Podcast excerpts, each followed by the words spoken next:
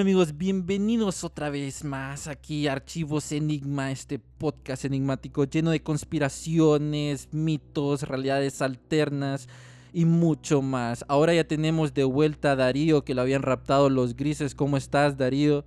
¿Cómo te fue en tu viaje? En un viaje astral interdimensional, mira, fue a los confines del tiempo para encontrar la solución al COVID, no mentiras. Sí, mira, ahí me contaron y escuché un poco de la entrevista muy buena, la verdad. Eh, así que, bueno, ya no sé ahí si querés mencionar un poquito de los temas que hablaron, ya que fuiste vos el que lo estuviste discutiendo. Sí, bueno, los que no han escuchado el episodio anterior, hablamos sobre este caso enigmático de Enrique Castillo Rincón. Lo pueden escuchar si no lo han escuchado. Pero hoy, Darío, hoy tenemos un tema fuerte que desde la investigación me dolía mucho el estómago. Eh, creo que es un tema que a muchas personas le va a gustar y es el el tema de la Deep Web y Dark Web. Sí, ese es un tema que la verdad mucha gente a veces no piensa, ¿verdad? Qué cosas locas existen en nuestro mundo. Pero si nos ponemos a investigar un poquito ahí ya las profundidades del Internet, pues nos encontramos con un montón de cosas bizarras, extrañas, que definitivamente te ponen a pensar como, en serio, eso está pasando en el mundo. Y pues bueno, ¿verdad? Ya tenemos unos grandes invitados para tocar este tema tan bizarro y loco. No sé si los querés introducir. Sí, tenemos desde la otra dimensión a los Tech Genius Reviews, a David y Checho, hondureños, que también estuvieron investigando sobre la Deep Web y saben mucho esto del mundo del Internet. Bienvenidos a este espacio enigmático. ¿Cómo están? Hola, hola, muy bien, gracias. Aquí muy alegres por la invitación que nos hicieron a Sergio y a mí.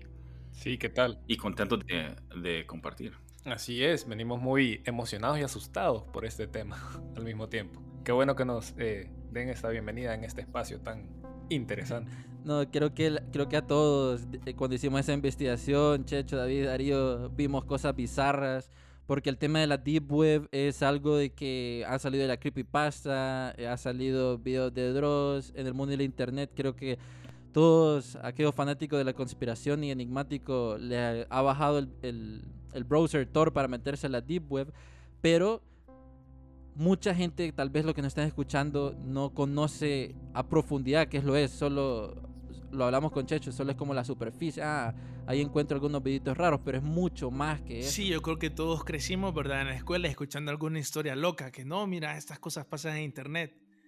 Eh, y ya una vez, no sé si tal vez a ustedes les pasó, cuando ya no se meten a la dark web, pues no sé, yo lo que sentí es que fue un poco anticlimático, como, mm, ok, todo lo que me dijeron que me iba a pasar, no me pasó, sigo vivo y todo eso. Sí, vos, o sea, sinceramente, eh, creo que una de las cosas que me llamó la atención de, de, entrar es al, a estos eh, sitios es que hasta se siente como anticuado también, vos decís como no, no, no, no es como todo aquello visualmente bonito que encontrás en, en, en Surface Web, en este caso. Entonces, eh, pero sí, qué bueno que no, no me pasó el miedo que te mete, o sea, eh, en sí la, los medios eh, tradicionales del dark web y del deep web, ¿verdad? Y es importante, bueno, para eso vamos a aclarar esas dos cosas ahorita, esos dos conceptos, para que la gente también entienda y no se deje llevar solo por un lado de la historia, pues. Sí, creo que esa parte va a ser importante, este, la definición en sí de la Deep Web eh, y Dark Web, porque tengo entendido, David Checho, a ver si nos aclara un poco ahí, de que el, la Deep Web o el Internet lo miran como un, un, glaciar, que nosotros solo navegamos en, la, la, superficie, en la puntita, y, y lo demás está en la superficie, o sea, en, abajo del mar, por así decirlo, y que ahí es donde se mueven los archivos secretos. No sé si es así como está configurado el Internet, eh, la Deep Web. ¿Cómo lo ven ustedes? Mira, una manera fácil de, de entender el concepto de Deep Web puede ser imaginarse un océano, donde las primeras capas que vemos es la web en la que navegamos todos los días, es lo que vemos en la, en la, en la superficie. Y luego en el fondo estaría la Deep Web, que aunque sea deep web, no es algo malo para nada. Y creo que aquí es donde la gente confunde tal vez los términos de deep web con dark web. Y, pero son como dos niveles diferentes porque yo he visto Eh, tal vez Checho ahí nos va a ampliar un poco de que las Marianas Web, que hay diferentes niveles. Checho. hablábamos de estos diferentes, diferentes pisos, por decirlo así, de, este iceberg, ¿verdad? En el que estamos, que es el Internet. Y una cosa que debemos, debemos de dejar claro es que al Deep Web no necesariamente ya es lo malo de toda la web, sino que es algo a lo cual todos tenemos acceso, pero tiene un nivel de seguridad mayor que el Surface Web, porque el Surface Web ustedes pueden entrar desde cualquier buscador, cualquier browser, y cualquier búsqueda normal que ustedes hagan, hasta una receta de comida, lo van a encontrar, pero en el Deep Web ya estamos eh, en un nivel que tiene protección. Y es que en la superficie es donde encontramos el contenido indexado. Como decía Sergio, es contenido que fácilmente vamos a encontrar. Y luego en Deep Web encontramos contenido que no está indexado. Y el hecho de que no esté indexado no, significa que es un contenido malo, sino que simplemente puede ser, por ejemplo, una plataforma que requiera validar que sos un ser humano cuando vas a ingresar, como por ejemplo la banca en línea, ¿no? Vas a ingresar, necesitas validar que sos un ser humano, o incluso si vas a descargar algún tipo de documento, necesitas validar que sos un ser humano y ya generalmente ese tipo de páginas no están indexadas. Entonces no significa que Deep Web sea mala, sino que simplemente son, es donde hay un montón de páginas que no están indexadas. Y para accesar a esta Deep Web, eh, para los que no conocen, eh, no es como que puedes entrar de un solo desde Google, Yahoo, entre otras plataformas, sino tienes que bajar un browser específico que el más utilizado es, Store. No, de hecho, o sea, la Deep Web no, no es este el caso, ¿verdad? Como decía David, sí son aquellas páginas que requieren que vos comprobes, que, o sea, que comprobes que sos una persona y no sos un robot, pero eso se hace por medio de claves, métodos de seguridad, no sé si les ha pasado que hay veces que están queriendo accesar a alguna página y les dice como, identifica los barcos en estas fotografías, o identifica los, después de que ya pusiste tu contraseña, quizá te pide eso. Entonces son esos pasos de seguridad, pero aún así esos links madres los puedes encontrar, digamos, como la banca en línea, decía David, eh, yo puedo poner banca en línea en Google y me va a tirar banca en línea de los bancos de mi región, pero para accesar a esa información que busco, yo necesito una contraseña. Ya, si pasamos al dark web, ahí es donde cae ese buscador, perdón, ese browser que vos decís, el Tor. Sí, que bueno, básicamente para como resumir esa distinción, digamos, eh, cuando mencionaban ustedes lo de que las páginas de la Deep Web no están indexadas, básicamente es que no salen Google en los buscadores como Google, Yahoo, Bing, no salen las páginas. Eso es que no se pueden indexar. Pero no es que no, nosotros sabemos que cuando somos amigos en Facebook sale que la URL es diferente, que solo funciona si tenemos una sesión iniciada. Esa es como la diferencia entre, entre lo que es la superficie, la Surface Web que son páginas como Reddit, CNN, que en un buscador de Google se encuentran y de ahí están las otras páginas, que por ejemplo es cuando vos inicias sesión y encontrás, eh, ah, por ejemplo, a veces tenés que pagar para poder ver artículos académicos, eh, por decirlo así, registro médico, financiero, legales, etc. Pero como podemos ver, no todo es ya lo negativo, aspecto malo, son cosas cotidianas. Facebook, por ejemplo, también es parte de la Deep Web. Ya, para hacer la distinción entre lo que es la Deep Web y la Dark Web, ya es cuando ya, por decirlo así, digamos, empieza a ser un poco más oscura, como su nombre lo sugeriría. Eh, un punto interesante, que eso lo vamos a discutir tal vez un poco más adelante en el episodio, es que una parte, por lo menos digamos ideológica, fundamental de la dark web, es esta parte mm, relacionada a lo que es el activismo político. Es una de las razones por la cual la gente todavía utiliza lo que es la dark web y aparte del activismo político, también están cosas ilegales, como por ejemplo la venta de armas, drogas y ese tipo de, servicios. Hay mucha gente que usa Dark Web para proteger su identidad también. Eh, está el caso de, eh, de bastantes eh, periodistas, reporteros, sobre todo de casos bastante sensibles.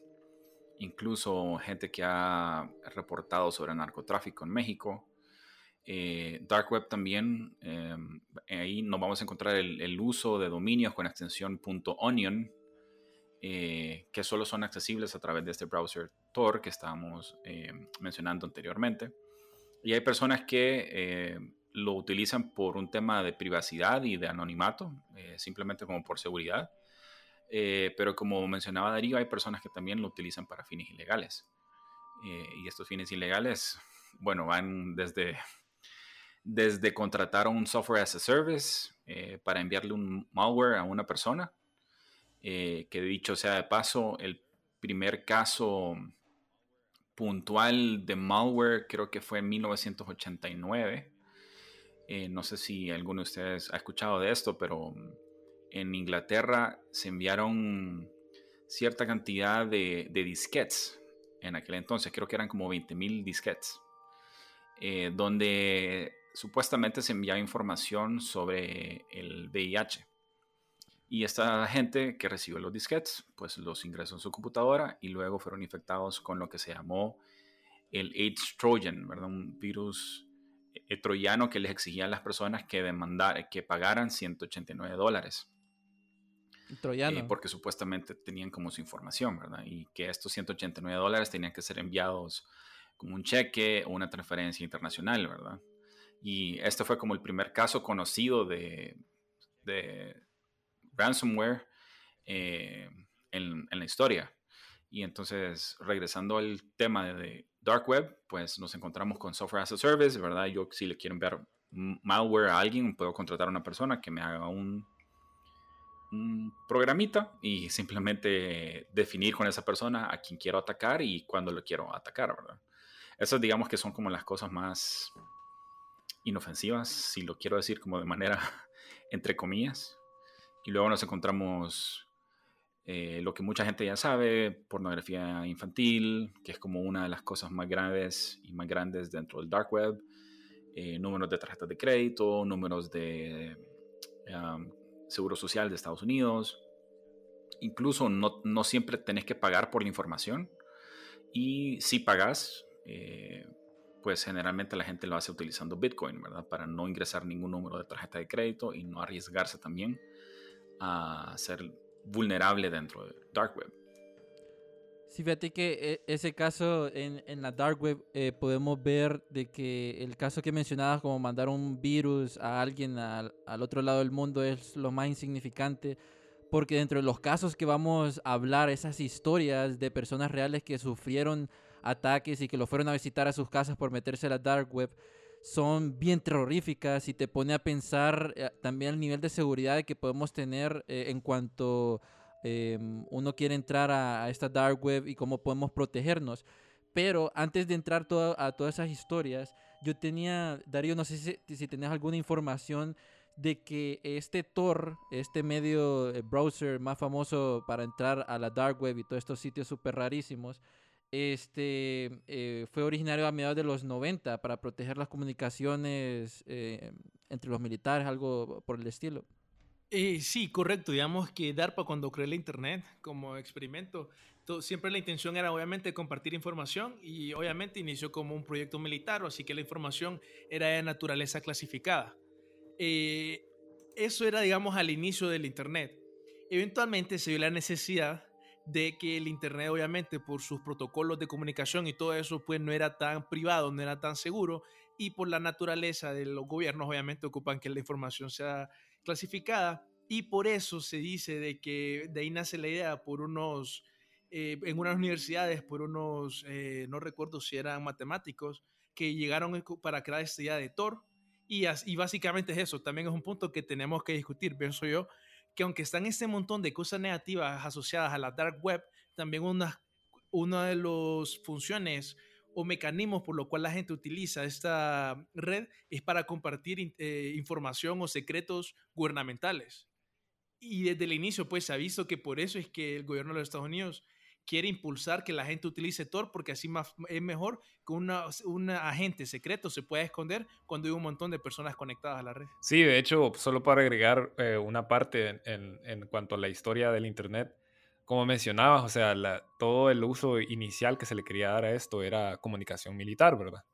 Eh, de hecho, el, el, predecesor del Internet, que era el ARPANET, eh, a finales del 1960, eh, se podría decir que dentro de este tiempo, a principios de los 70, se dio el primer uso ilegal de esta comunicación o de este medio de Internet de ese tiempo. Y fue la venta de droga, ¿verdad? Entre un estudiante de Stanford y un estudiante de MIT. Entonces ahí vemos que a pesar de que eh, la creación de estas herramientas no está con fines de maldad, siempre depende de las manos que las tengan. Entonces ahí es donde, donde ya en los 90 ya estamos viendo, ya comenzamos a ver lo peor de todo esto, ¿verdad? Y ahora pues, ni digamos. Sí, creo que ahora vemos un montón de cosas bien, bien extrañas, pero creo que muchas de las personas que nos están escuchando ya desean escuchar un poco más sobre esos famosos videos, un poco más sobre la historia y, de, todos estos casos reales eh, dentro de la dark web eh, y parte de la deep web. Y solo para que tengan un, un, contexto, había un youtuber que tuve la oportunidad de ver su investigación de cómo fue su journey dentro de la dark web. Eh, no sé si ustedes, Checho, Darío, David, han escuchado de que cuando uno entra a, a, la dark web, o no sé si han podido entrar, ¿verdad? Por curiosidad. Yo, yo sí entré y después les voy a contar mi historia. Este, eh, dentro de la dark web uno entra por Onion, ¿verdad? Pero lo primero que se encuentra, wiki. Imagínenlo como un Wikipedia o el índice de, la dark web. Ahí van a poder encontrar eh, un montón de páginas donde van a poder accesar. Fíjate que justo aquí lo tengo abierto. Y Hidden Wiki es un directorio de URLs eh, .onion eh, con las cuales ustedes nuevamente pues pueden accesar mediante Tor. Entonces hay un listado, por ejemplo, si quieren entrar a diferentes eh, URLs relacionadas a Bitcoin o a URLs relacionadas a venta de droga, donde pueden encontrar desde marihuana, orgánica, diferentes tipos de, marihuana, MDMA, LSD, cocaína, heroína. Eh, también algunos coffee shops que venden también marihuana. Eh, algunos URLs les dicen de dónde viene el proveedor, si viene de Estados Unidos o si viene de, Holanda. Después hay otros URLs que son como fines como más comerciales, donde ustedes pueden comprar eh, cuentas de eBay, cuentas de PayPal, cuentas bancarias, donde pueden también minar Bitcoin, ¿verdad? Con cuentas robadas también. Que es lo más común. Sí, es, es algo de lo más común. Eh, también pueden encontrar pasaportes, eh, dinero falso, eh, identidades estadounidenses falsas, cuentas de PayPal, tarjetas de crédito, pueden contratar hackers. Entonces, en fin, es un, es un listado como bastante extenso de diferentes URLs a las que ustedes pueden ingresar. Hidden Wiki, digamos que es uno de los lugares, pero también hay otros, hay otros sitios donde ustedes pueden también encontrar eh, o buscar, ¿verdad? Son como buscadores, de hecho. Hay uno que se llama Candle, que tiene un diseño bastante parecido al, al de Google como motor de búsqueda. Hay otro que se llama Torch, y ustedes solamente ingresan los keywords de lo que quieren buscar y les van a aparecer los diferentes resultados. Y fíjate que para agregar, como que ya entramos a estos, porque no solo está Hiding Wiki, y de hecho de los que hablabas no los conocía porque eh, yo había mm, investigado uno que se llamaba Grams, que es como el Google de la Darknet, en donde vos igualito como Google, por medio de, palabras clave puedes encontrar desde venta, venta de marihuana, venta de drogas, que es lo más común ahí que se vende en la dark web.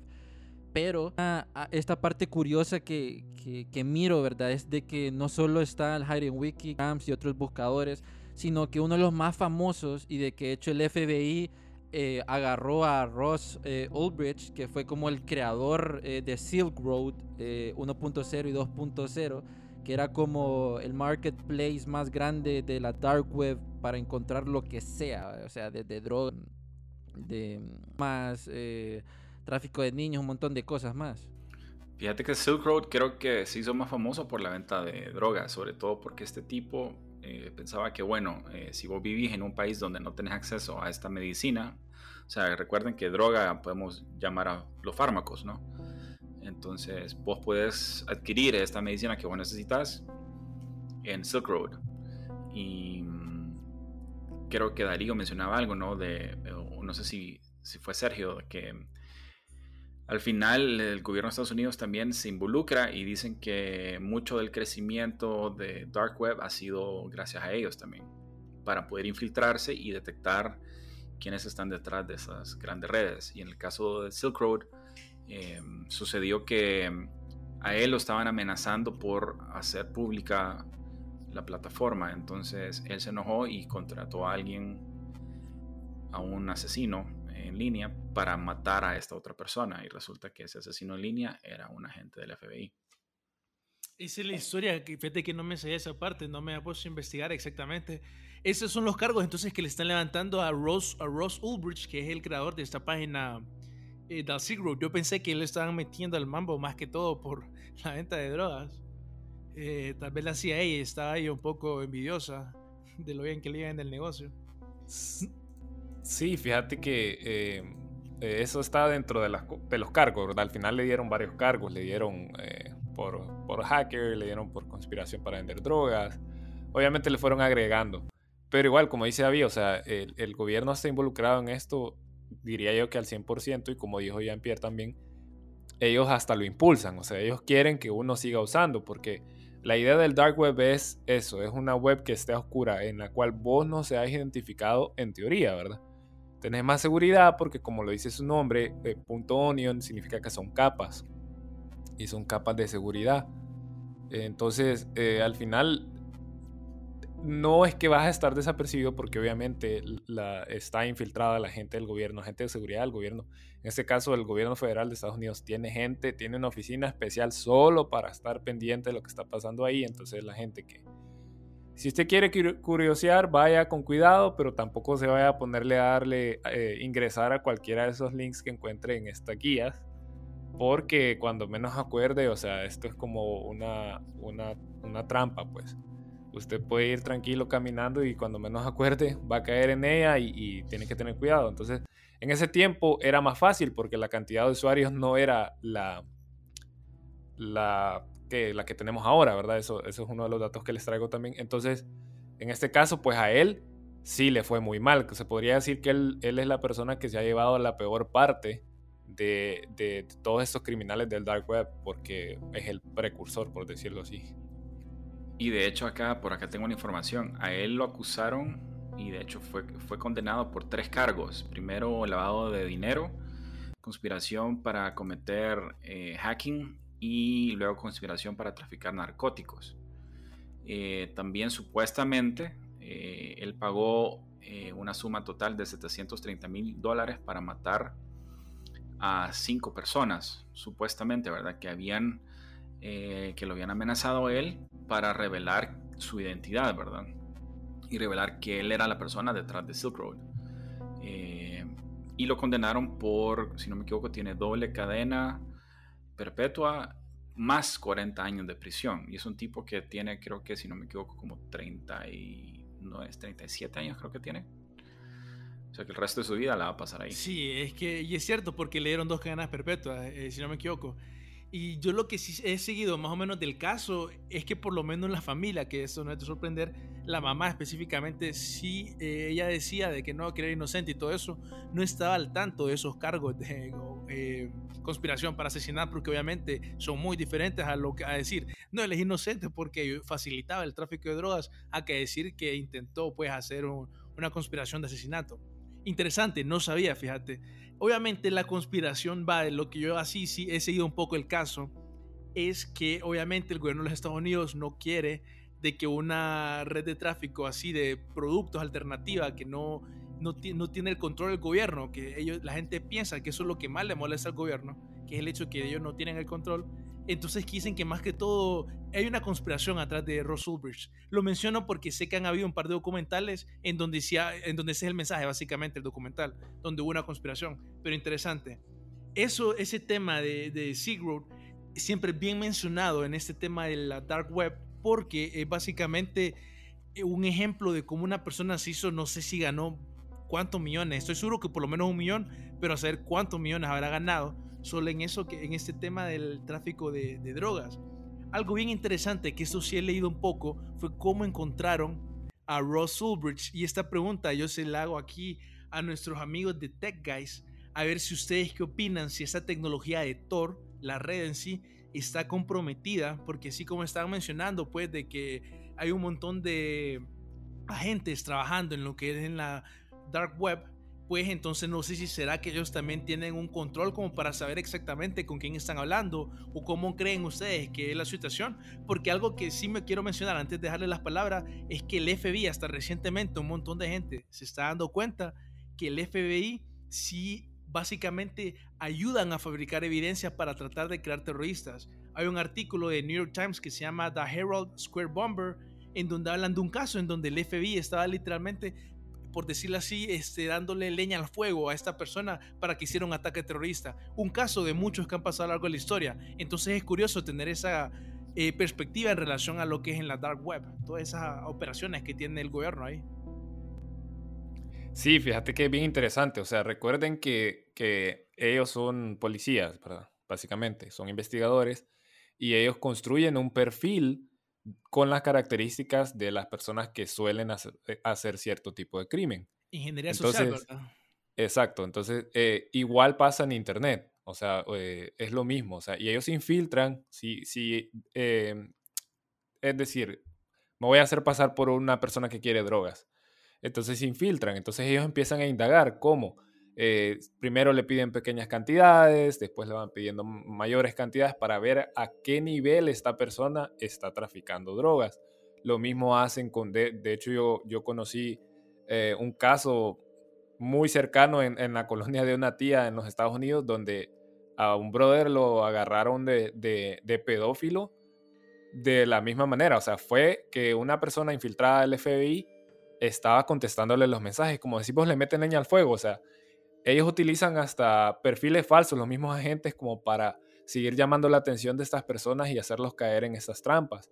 Y hasta dándoles como incentivos, como eh, entonces llegó el punto donde hasta quedaron de verse en un lugar con esa supuesta niña con la que se iba a ver este pedófilo y al final lo atraparon, pues. Entonces, eh, de la misma manera, o sea, no es que esta, o sea, sí parece raro que te vendan la, el, el Tor browser como un sitio seguro o un acceso seguro a este Internet, cuando en realidad siempre está siendo monitoreado por las autoridades. Pues entonces, como les digo, o sea, al final, dependiendo del fin por el que usted esté entrando, porque como hablábamos al principio, no, no, no todo mundo está buscando hacer o delinquir en este caso.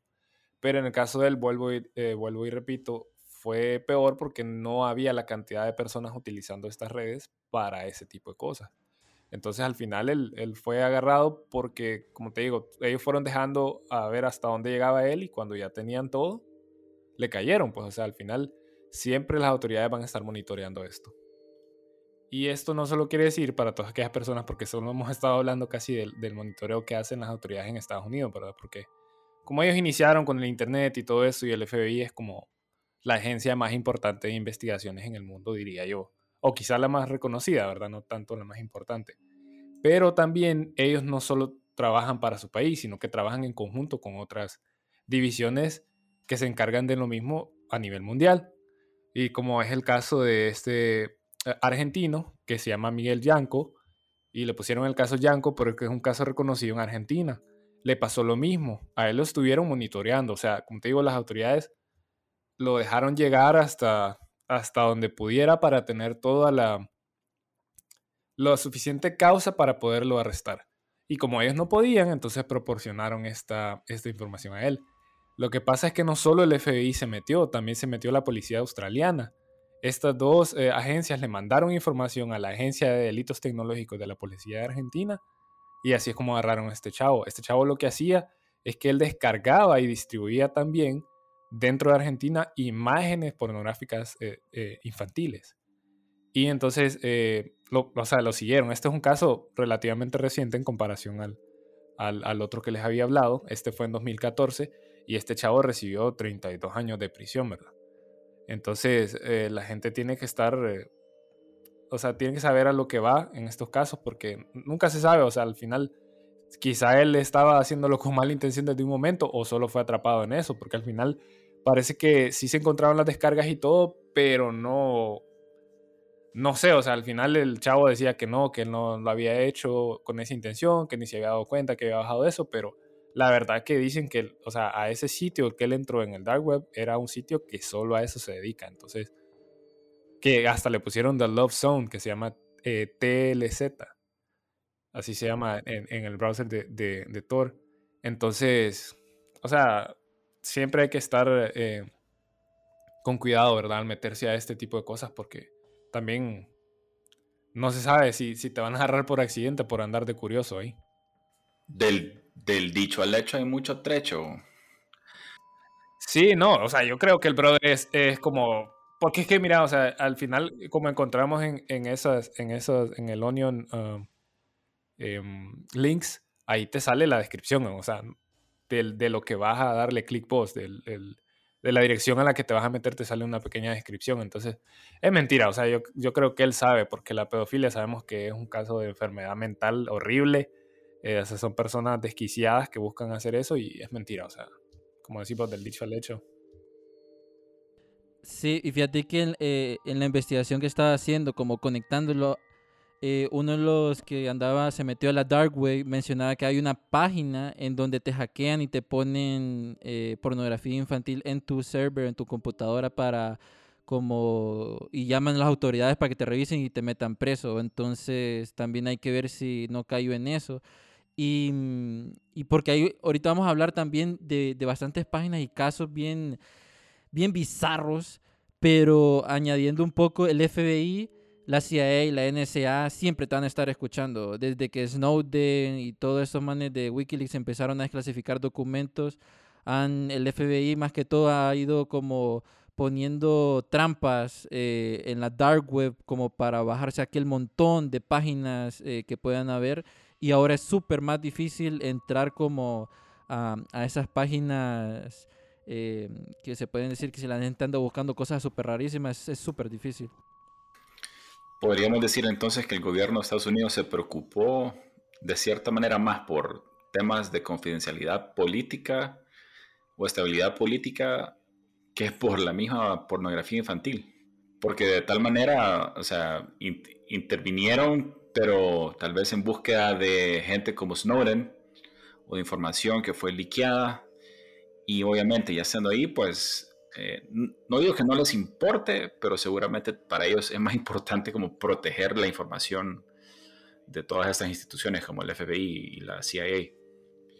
Y fíjate que yo te diría que tal vez es muy pronto como para llegar a, una cosa, tal vez estaba muy temprano, digamos, como para de verdad poder ver eh, una eh, posición que ha tomado el gobierno de los Estados Unidos ya más seria, porque recuerdo yo una noticia de que si hubo un intento de hacer pasar una ley, no recuerdo el nombre de la ley, que si era como para eh, eh, que el gobierno mirara la información de los eh, proveedores de Internet y como analizar, monitorear eso en busca de pornografía infantil. Eso me acuerdo que fue como en noviembre del año pasado o tal vez inicios de este año, por ahí.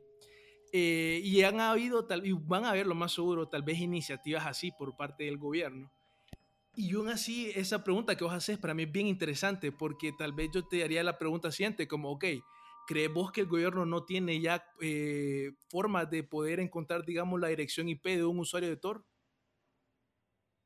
Eh, hago la pregunta en serio. Le hago la pregunta así abierta a, los tres, sí, correcto. ¿Creen que el gobierno, el, gobierno, por ejemplo, el FBI, puede obtener esa información? Eh, la ubicación, por ejemplo, obviamente con eso, ¿verdad? El IP. Creo, eh, mira, creo que para cualquier, o sea, gente tal vez como nosotros que, nos, que no somos como tan conocedores de cómo blindarnos detrás de miles de firewalls, seguramente sí nos, nos pueden rastrear, ¿verdad? Pero tal vez como alguien super pro hacker que se puede blindar, ¿me entendés? Y demás, tal vez va a ser más, más complicado. Totalmente de acuerdo, eso es muy cierto, porque sí, digamos que ahorita la información que podemos encontrar así nosotros, tal vez apuntan a eso, de que el gobierno en realidad sí puede hacer esas cosas. Como por ejemplo, estaba viendo yo la forma de cómo podría ser que el gobierno eh, podría estar, eh, básicamente tener control de la red, monitorearlas tantos, así como constantemente, y que así básicamente podría haber cuando una petición a la red de Tor inicia y cuando sale y se podría hacer más o menos así con un poco de trabajo, tal vez de inteligencia artificial, cosas así para tratar de adivinar eh, esta comunicación fue esta persona y así intentar hacer esas cosas. Ciertamente, digamos, el gobierno de Estados Unidos al nivel de, por ejemplo, la NSA tendría la tecnología y la capacidad para hacer eso, pienso yo. Interesantemente, también encontré un artículo en Forbes eh, hace poco que en 2014 salió el FBI diciendo que ellos sí podían obtener fácilmente la, dirección IP de un usuario de Tor, que obviamente con eso podríamos encontrar eh, las ubicaciones de un servicio, un dominio, un servidor en, en, en, en la dark web, que el FBI pueda hacer eso también y lo hacen ver de una forma como que no es difícil. Entonces, por eso es que también ha habido cierta especulación que la red de Tor ha sido como comprometida. No sé, tal vez si alguno tiene opiniones de eso, porque todos sabemos que en la dark web, en, esa parte, supuestamente, según los rumores, pasan cosas bien locas, bien oscuras. Fíjate que, bueno, ahorita que estamos hablando ya de, del gobierno y toda esa parte, vos, eh, de hecho, Donald Trump acusó a, una persona eh, que era un informático de la CIA y la NSA, ahorita que lo mencionaste me acordé, que leí eso y es este Edward Snowden, se llama, que él reveló la existencia de un proyecto que se llama PRISM y que detalla que Estados Unidos espiaba a todos los usuarios de Internet que no estuvieran dentro de su territorio. Entonces, eh, o sea, pasa esta, esta como lucha entre las mismas agencias del gobierno, porque este brother es de la CIA y está hablando, habló y reveló este proyecto que se quería mantener como secreto en, en bienestar de la privacidad de las personas que utilizan el Internet. Entonces esto al final reveló que aún a todas, todas aquellas personas que se esconden detrás de Tor y detrás del Dark Web, todavía podían ser eh, este, eh, seguidas o, localizadas, como, como estamos hablando ahorita. Entonces, al final yo siento que el 100% de privacidad no lo vas a tener. Como ahorita nos están escuchando, siempre nos escuchan. Así dijo John McAfee, que el celular es como el arma perfecta para todos los gobiernos, para seguirte, monitorearte, saber tu estilo de vida y un montón de cosas más. Eh, definitivo. Y, yo creo que también esto lo, lo utilizan para eh, los hackers o otras personas también, si saben cómo hackear, identificar tu IP address, no sé qué piensan ustedes, eh, David, eh, que te, para raptar gente y, meter videos todos esos extraños a, la dark web. No sé, fíjate, no sé, creo que sería, imaginaría yo que hay maneras más sencillas como de, raptar a alguien, digo, en lugar de meterte, de meterse en tu computadora diría yo, ¿verdad? No sé. Em, pero sí se me ocurre que obviamente hay personas que te van a querer hacer daño, ya sea robarte información, llenarte de malware, ransomware, eh, o incluso, como mencionaba Sergio, tal vez como meter en tu computadora algún tipo de pornografía infantil o, algo, o algún contenido similar, ¿me entendés? Como para simplemente arruinarte la vida, ¿me entendés? Y, creo que eso también se relaciona eh, con un caso, eh, ya vamos entrando a los casos de la Dark Web que fueron muy famosos eh, cuando estaba como en el auge, yo me acuerdo en secundaria que estaba esto, metete la tip, y yo no sabía que era eso, ¿verdad? Y, entonces investigando ya se saben de que em, habían videos raros y todo, no sé, en ese tiempo era como eh, muy trending, pero yo me acuerdo bien de que entre los foros se hablaba mucho sobre Daisy's Destruction, no sé si ustedes eh, habían escuchado eso.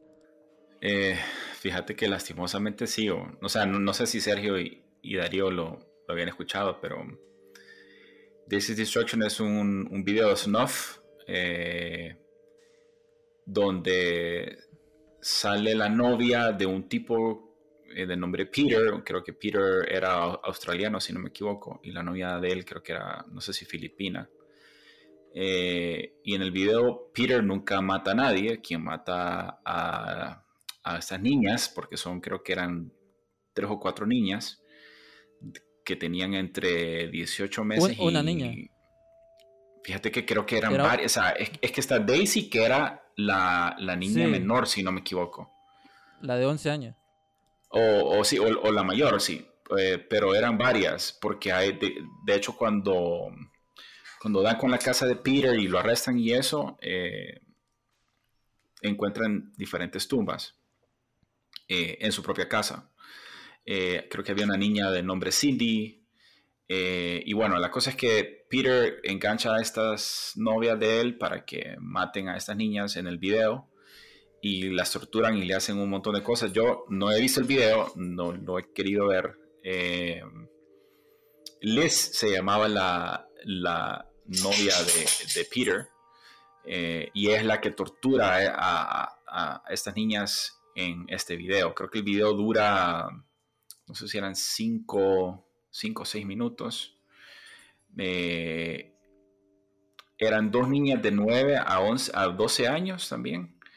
Y hay unas que incluso logran escapar porque la novia, como a los cinco días de que cometen este crimen, la novia se arrepiente y entonces deja a unas niñas libres.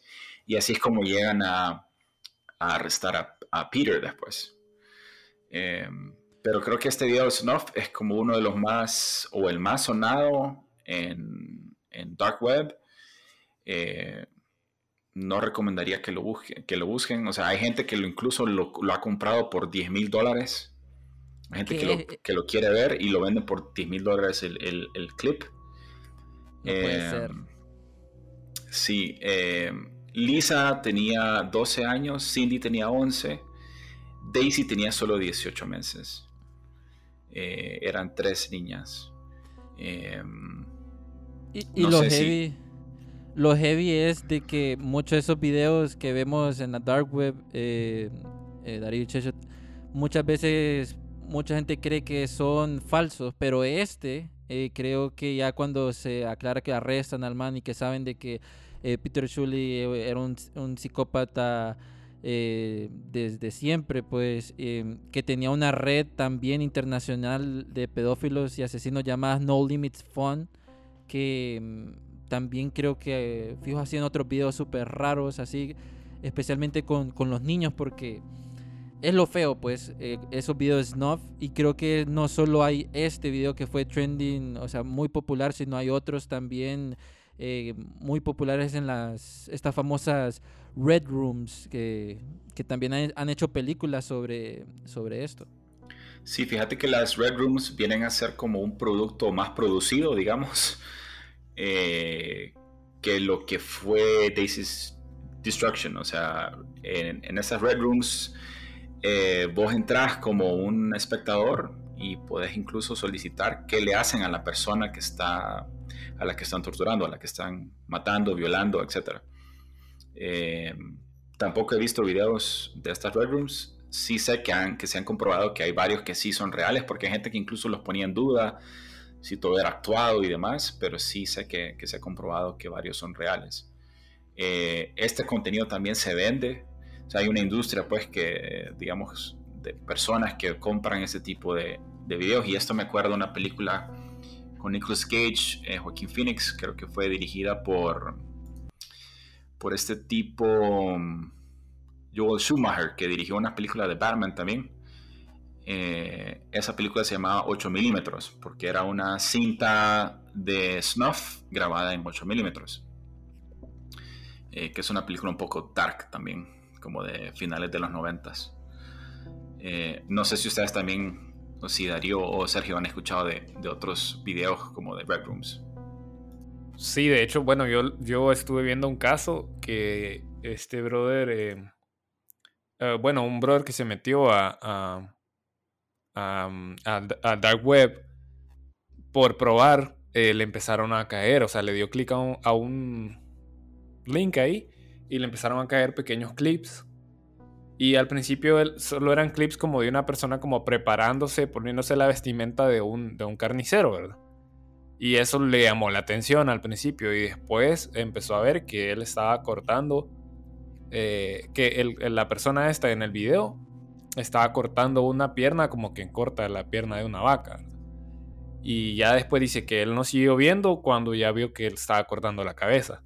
Entonces pero sí, en este caso no creo que haya sido lo mismo porque fue, como así vos, eh, los Red Rooms son un poco más producidos y en este caso él dice que eran videos de, muy baja calidad, y, eh, pero sí lograba distinguir lo que estaba haciendo esta persona.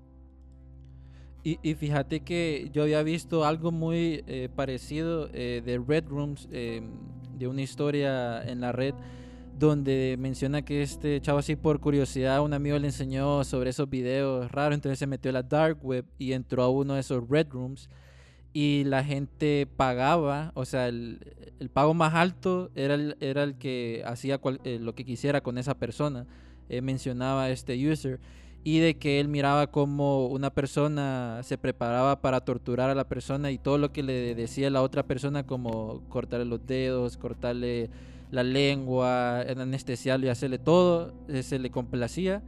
Y, y llegó un momento donde este user ya no pudo más porque eh, como que le lanzaron unos lobos para que se lo comiera y, y todo bien gore y vomitó y se salió de ahí. Lo curioso de esto es lo que viene después, de que este user menciona de que se siente observado, de que eh, le pedían 666 mil dólares eh, para que pagara, si no iba a ser él, y él no sabía qué hacer, y, las cadenas de los lobos que había visto están enfrente de su casa, él pagó, después llamó como a, la policía y capturaron a los supuestos hackers, y al día siguiente estos hackers, que eran unos chavalitos, desaparecieron de la policía y él se metió de un solo a, a otra vez esa página y estaban esos dos mismos que había visto en la comisaría siendo comido por los, por los lobos. Y desde ahí cerró todo, se fue y se mudó en lo heavy. Sí, solo para regresar un poquito a lo de Peter Scully. Peter Scully está, eh, bueno, fue arrestado en, en Filipinas porque él huyó de Australia y en Filipinas la pena de muerte está abolida, mientras, y hay un montón de gente que quieren que lo maten. Entonces no lo matan porque la pena de muerte pues está abolida eh, y tiene más de, no sé si más de 14 cargos. Tiene 75, Se cree, 75, 75 cargos. cargos, perdón, sí. Y eh, bueno, eh, él incluso eh, acusado de fraude, trata de personas, eh, violación, torturador, abuso sexual. bueno, las cosas que hay, hay un montón de casos contra este tipo. Y sí, este es el, el caso más sonado. Eh, This is Destruction al final sí son entre 3 y 4 videos. Eh, ese es como el, el, pues, el video que, al- que al final lo, lo lleva a, a que lo arresten, ¿verdad? Eh, Pero ¿ustedes creen que, que hayan cosas más heavies que Daisy Destruction en la Dark Web? Mire, pucha, vos, no sé, no sé qué sería más heavy que eso, honestamente. O sea, que torturen y violen a niños. O sea, una cosa es ver, digamos, como el talibán le corta la cabeza a alguien, ¿me entendés? De cierta manera, El eso, del narco, decís vos. eso llega a los sepas, eso llega a las noticias y lo terminas viendo. Y es como. Es algo que tal vez es más normal, entre comillas.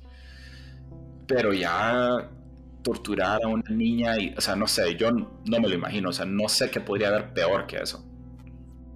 Que heavy decir de que en la Dark Web ya es algo normal, algo, algo heavy, ¿va? Darío, antes de comentar lo otro. Eh, no, mira, yo lo que quería comentar es que sí, Daisy Destruction, la verdad es que yo no sabía hasta ahorita, lastimosamente, que era un mito, que era verdadero. O sea, pensar, ¿me entendés? No me, o sea, por ejemplo, estás hablando de videos que pueden ser peores que Daisy Destruction. Eh, mira, hay videos de esos de los asesinatos de los Zetas y todo eso. Para mí es como otro nivel que estás hablando como de maldad. Creo que todo el mundo eso de alguna manera casi ins- instintiva se entiende, por decirlo así. Eh, por ejemplo, eh, bueno, algo que me gustaría comentar ahí antes de... Algo que me gustaría comentar a mí, por ejemplo, es que hay una pequeña como relación, digamos, entre los snuff films y como, digamos, personas que los hacen con la motivación del ocultismo, digamos, pero ya el negativo, por decirlo de una manera, satanismo, si se diría. Es pequeña, pero sí he encontrado casos. Y, por ejemplo, a mí no me sorprendería que el caso de, de este tipo que hizo el video de This is Destruction eh, tal vez vaya por ahí. Obviamente no, no, no, lo, no lo quiero insinuar mucho, solo no me sorprendería de verdad, porque sí es algo que he visto en, en muchos casos así. Y, y fíjate que yo en la investigación que hice, hay cosas, o sea, tal vez no es como la violación y, y destrucción de, un, ser, ¿verdad? Así como Daisy Destruction, horrible, pero sí hay otras cosas, por ejemplo, me acuerdo de Dross que hizo bastantes videos de eso, en donde mencionaba páginas, o sea, escuchen esto, pongan atención toda la gente que nos está escuchando, porque es heavy, yo al verlo decía, ¿cómo puede ser que estas cosas existen? En, ese, mm, en esa investigación, el user que entró y que se metió a la, a la dark web mencionaba de que había una página, o sea, un wiki, como un Wikipedia, en donde explicaba como un tutorial de la violación perfecta. O sea, imagínense la maldad y, y- y- lo aberrante que es eso. En, el, en esa página, el user mencionaba el tutorial de cómo eh, raptar, de cómo eh, dormir a las personas. Imagínense todo lo posible, ¿verdad? Cómo ocultar las huellas, cómo este, mm, ir a, ciertos lugares, dependiendo la contextura física de la persona, si era adulto, si era este niño, no sé, o sea, imagínense todo, o sea, era un wiki, no sé cuántas páginas que mencionaba que era horrible, horrible, horrible. Y eso solo es una de los cuantos horribles tutoriales que hay en la dark web. Solo para mencionar uno, hay otro que también creo que esto es conectado a todo lo que estamos hablando de, Peter School y, y, ese Daisy Destruction. Había un manual de la pedofilia. O sea, imagínense eso.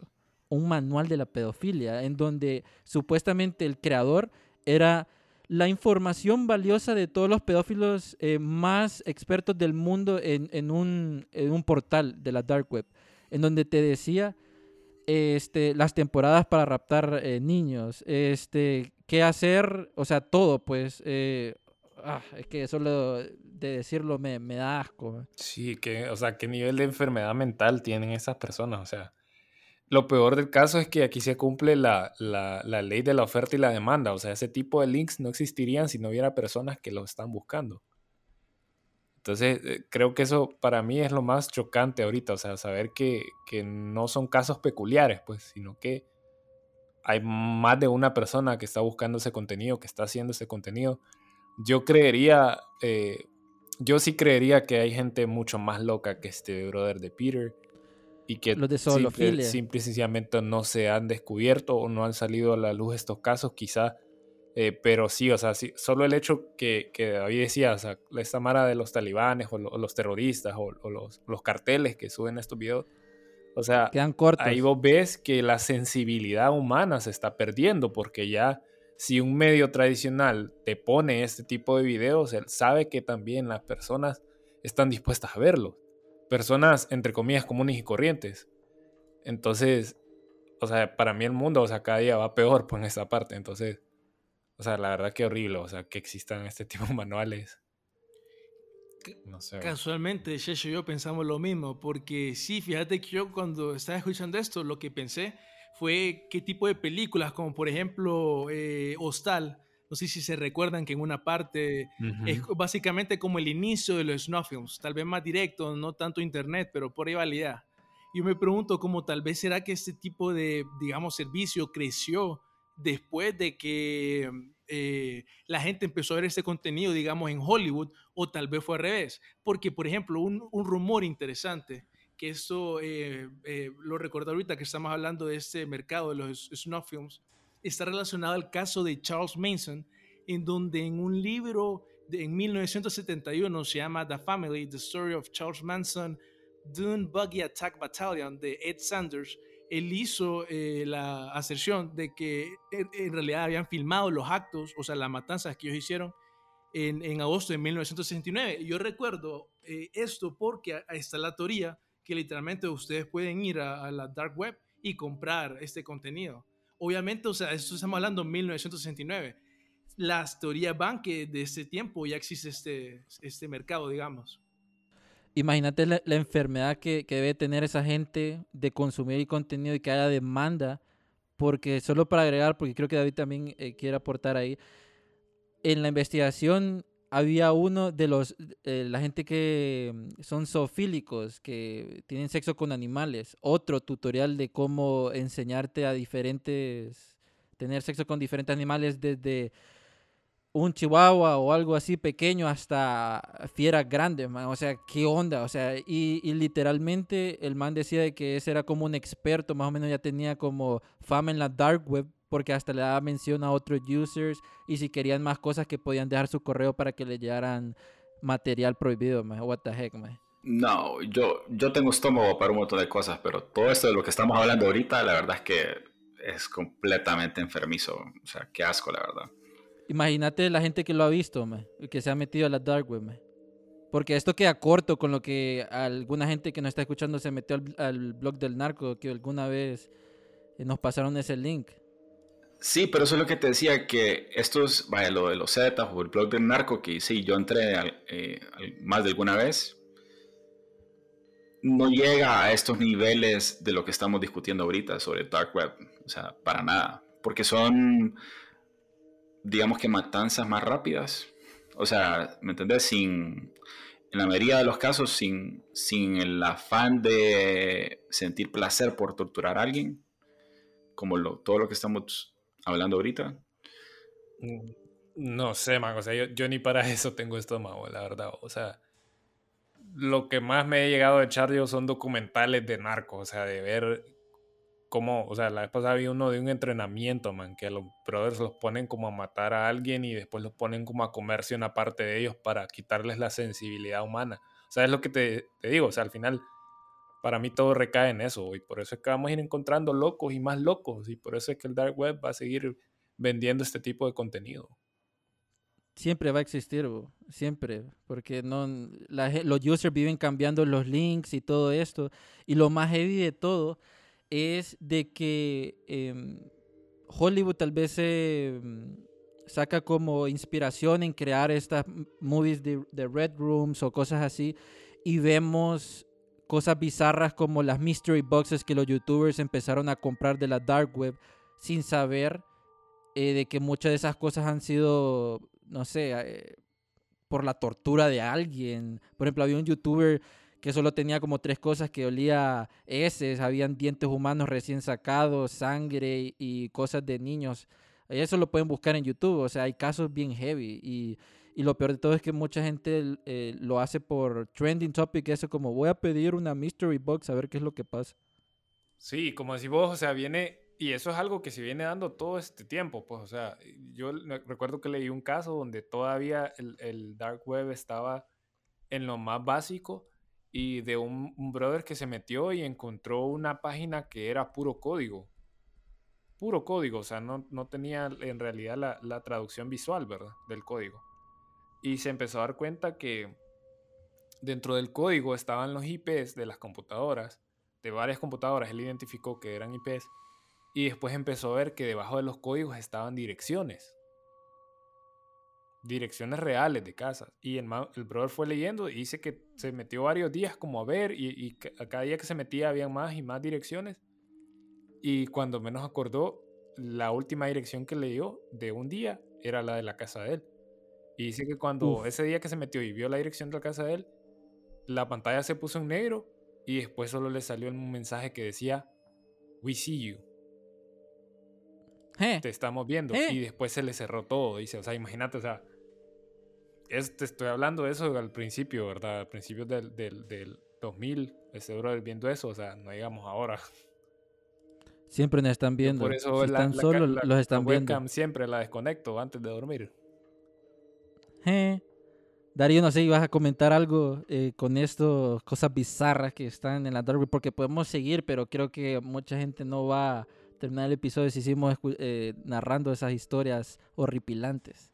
Fíjate que, bueno, no sé, tengo dos cosas en mente, tal vez como despejar algunas eh, creencias que por lo general la gente tiene el Dark Web, pero también algo que quería mencionar ahorita, que es como lo que la gente está discutiendo recientemente, por, una noticia de Apple, porque, bueno, ya que tú, cuando nosotros entendemos esta realidad eh, de la parte oscura del Internet, digamos, nosotros tenemos como sociedad que decidir si hacemos algo o lo ignoramos, se intenta regular, por ejemplo, y todo eso, que eso está relacionado a una noticia de Apple, en donde ellos recientemente, pues, eh, tomaron la decisión en donde dicen que ellos van a estar viendo tus archivos personales que vos subas, digamos, iCloud, en busca de fotos así, digamos, eh, de, pornografía infantil.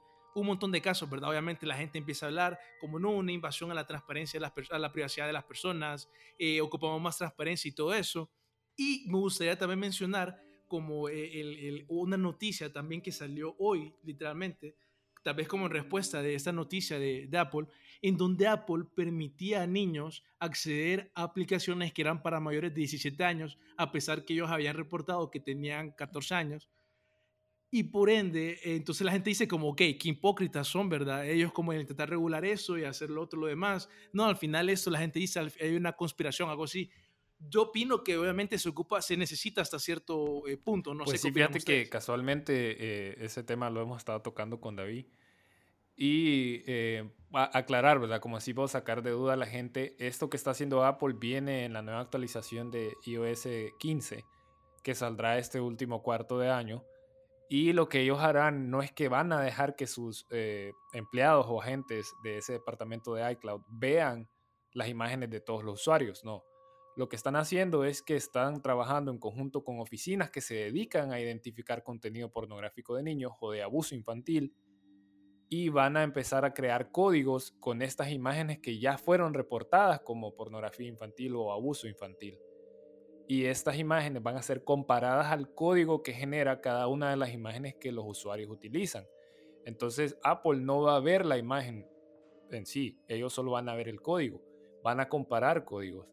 Y eh, las probabilidades de que esto se equivoque son, si mal lo recuerdo, David lo había mencionado, era de una en un trillón, o sea, que, que, que, esto falle, pues este sistema falle. Entonces, obviamente no es infalible, porque si te ponen una, a pesar de que es en un trillón, quiere decir que no es 100% acertado, pero ellos están cuidando también la privacidad de sus usuarios. Y otra cosa, en respuesta a lo que, lo que la noticia de hoy, eh, yo le decía a la gente, eh, hoy, de hecho, en, otro eh, programa que estaba, que al final también recae en la responsabilidad de cada padre, ¿verdad? Si usted le está dando una herramienta, que recordemos que un aparato como un celular, que cualquier aparato que tenga acceso a Internet es una ventana al mundo. Entonces ustedes tienen que también hacer su parte y saber a quién le están dando las cosas, las herramientas y cuidar, tomar ustedes mismos sus precauciones. En este caso Apple también incluye en esa actualización eh, una forma de que ustedes pueden setear su celular y el celular de sus hijos con la misma cuenta y así monitorear lo que ellos están haciendo. Y en el caso de la, de la mensajería instantánea, en el caso de iMessage que tiene Apple, el padre va a ser notificado cada vez que el hijo reciba una imagen o algo que esté relacionado al abuso infantil o, o, o, a la pornografía infantil o imágenes que no sean debidas para sí, solo para complementar lo que Sergio está diciendo eh, la imagen que ya fue denunciada, eh, que fue compartida, digamos, o sea, alguien hace una denuncia oficial en, Estados Unidos y dicen, miren, esta foto mía está siendo divulgada y no importa si, o sea, esta foto de mi hijo está siendo divulgada. Entonces, estas organizaciones le asignan un código único a esta imagen y a través de Machine Learning van a hacer eh, una búsqueda para que haga un match. Esto pasa directamente en el celular y no pasa en la nube. O sea, y también en la otra condicionante es que las imágenes tienen que estar subidas a iCloud para que entonces este software haga una búsqueda de imágenes por código. Como decía Sergio, no es que no es que Apple está viendo las imágenes, ¿verdad? ni nada por el estilo. Ahora bien, cuando haga match el código, ahí sí pasa un filtro humano para determinar si la imagen efectivamente es la misma. Eh, y por otro lado, con el control parental, eh, sobre todo para, para niños pues, menores de edad, eh, el niño va a también recibir un aviso antes de, de, desplegar una imagen diciéndole como esta imagen podría ser no apta para vos. Y si el niño procede a verla, el padre entonces recibe esa notificación eh, para que también esté al tanto, ¿verdad? Pero siempre nos van a estar observando la NSA, CIA, FBI. John McAfee lo dijo. Aunque tu celular esté apagado, siempre te van a estar escuchando, siempre te van a estar monitoreando. Eso de que WhatsApp y que Facebook no, son mensajes encriptados, em, ya vimos todo lo que, lo que ha pasado. Yo ese es mi pensar. O sea, una vez que estamos en el mundo online, siempre nos van a estar monitoreando alguien o algo nos va a estar viendo qué es lo que estamos haciendo. No sé qué pensás, Darío. Sí, es que la verdad hasta cierto punto se podría decir que, bueno, así como el, programa que mencionaba David, si no me equivoco, Prism, eh, ya es una realidad. Entonces, sí, definitivamente, digamos que pensar que eso puede ser el futuro no es muy loco, porque digamos que esa es como la tendencia, tal vez hasta cierto punto. Mucha gente dice, por ejemplo, y tal vez de ahí es donde salen como estas teorías de conspiración y todo eso. Tal vez por eso es que esta noticia Apple fue trending, porque la gente, ya sea porque es por eh, principios que le molesta esto, o tal vez porque la gente piensa de que esto puede ser utilizado lo de la pornografía infantil como una excusa para invadir la privacidad. Hay gente que piensa eso y por eso critica la noticia. Eh, sí, definitivamente yo pienso que ya es una realidad la, la por ejemplo, como la ley patriota de Estados Unidos, eso de que se investiga la, la correspondencia con los, eh, con los extranjeros y todo eso, definitivamente no es loco pensar que aplica el Internet. Entonces, sí, hay demasiadas noticias como para poder hacer, para ponernos a pensar que en realidad eso está pasando. Por eso es que yo creo que ahorita, en, el momento que, de la historia que estamos, tal vez es bien importante la idea detrás de Tor, de, crear una red mundial, parecida a la Internet, digamos, en el sentido de que crear esta red para poder proteger la privacidad de las personas de verdad y poder intercambiar ideas importantes, obviamente relacionadas al activismo político y todo eso. Eh, por ejemplo, yo sí lo considero importante, tal vez no es muy loco pensar, tal vez si, si vos crees, por ejemplo, en un nuevo orden mundial en donde van a, a, por decirlo así, reprimir a los cristianos, no es muy loco que la Biblia tal vez solo pueda ser accedido en ese futuro hipotético, digamos, eh, a través de la dark web. Entonces, esa es como le damos la, la idea tal vez en donde personas como Chelsea Manning, la whistleblower que trabajó con Wikileaks, ella está trabajando en un proyecto que le llama eh, Tor Plus, y básicamente quiere combinar la idea de blockchain con, con el proyecto de, de, Tor. Entonces como para reforzar y tratar de, de verdad crear esa privacidad que mucha gente cree que ya se perdió con la red de Tor. Y es bien interesante, ¿verdad? Combinar la la idea de Tor, la red de Tor, con el blockchain. Sí, o sea, la verdad que, que no, no me desharía de la red Tor, o sea, como decís vos, sino que evolucionarla, sino que mejorarla. Porque al final, o sea, como decíamos desde un principio, no toda la gente que está utilizando este servicio de Dark Web a través de Tor está delinquiendo, sino que hay mucha gente que lo está haciendo para proteger su identidad, para hablar en, en nación, dentro de naciones que reprimen la expresión, la libertad de expresión, es, compartir información que beneficia al resto de, del pueblo, pues, en ese caso. Pero también, o sea, todo recae en la seguridad propia, como les decía, al final hay herramientas también eh, donde ustedes eh, pueden proteger un poco más su, su, información privada, pero como decía Yampi, una vez usted ya hizo su perfil de Facebook, ya hizo su perfil en cualquier otra página, esa información ya pertenece a la red y es mentira que usted va a estar al 100% del anonimato. Y de hecho ya hay hasta herramientas para que usted busque dentro del dark web. Estas herramientas buscan por usted información personal suya que podría estar en venta dentro del dark web. Entonces, al final ya estamos dentro de este mundo, ya estamos dentro de esta Matrix y pues solo cuidarse, no andarse metiendo en sitios donde no debe meterse. Qué heavy, sí. Ya saben todas las personas que nos están escuchando, si se van a meter a Dark Web, este, creo que deben de consultar a alguien o no se vayan a meter así por así, si no, si no les va a pasar cosas muy raras. Y, creo que en esta hora, creo que ya nos pasamos eh, de la hora, hemos conversado de varios temas y creo que esto amerita como una segunda parte más adelante, algo más eh, detallado, eh, Darío David eso porque el mundo de la dark web y todas estas historias son súper extensas, o sea, podemos estar miles, miles de horas aquí hablando sobre eso porque siempre salen nuevas noticias. Em, pero si a todo el mundo les ha gustado eh, lo que ha escuchado hasta ahora o, está interesado, eh, síganos escuchando y compartan y, escríbanos en los stories que, están escuchando el podcast. Darío. Sí, la verdad es que este tema ahorita, como mencionaba antes, me parece bien importante. Eh, tal vez impulsar eso, verlo, no quitar ese estigma, digamos, que tal, todo lo relacionado a la dark web tiene que ser relacionado al crimen. Si bueno, un dato que es cierto es que la mayoría del crimen en el internet sucede en la red normal, en la red que el internet que todo el mundo utiliza, pues. Los fraudes que ya todo el mundo es familiarizado, phishing, etcétera. Entonces, sí, al final, aunque, aunque siempre está ese aspecto negativo, que por eso no digo que que bueno, hay bastantes ideas, proyectos, por ejemplo, relacionados con la blockchain. Vos podás, por ejemplo, usar en la red de Tor y asociar la tu usuario a, tu comportamiento, así como un crédito social, por decirlo así, sin que vos tengas que crear un usuario, por decirlo así, en Tor, sino como asociado criptográficamente, me parece.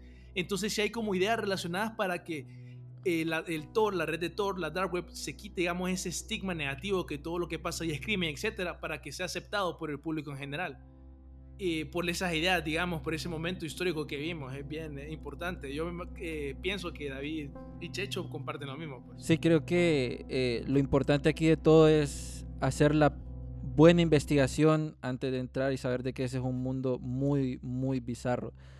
Eh, ¿Ustedes qué opinan? ¿Que, que Thor es bueno o negativo o más, o más positivo en general?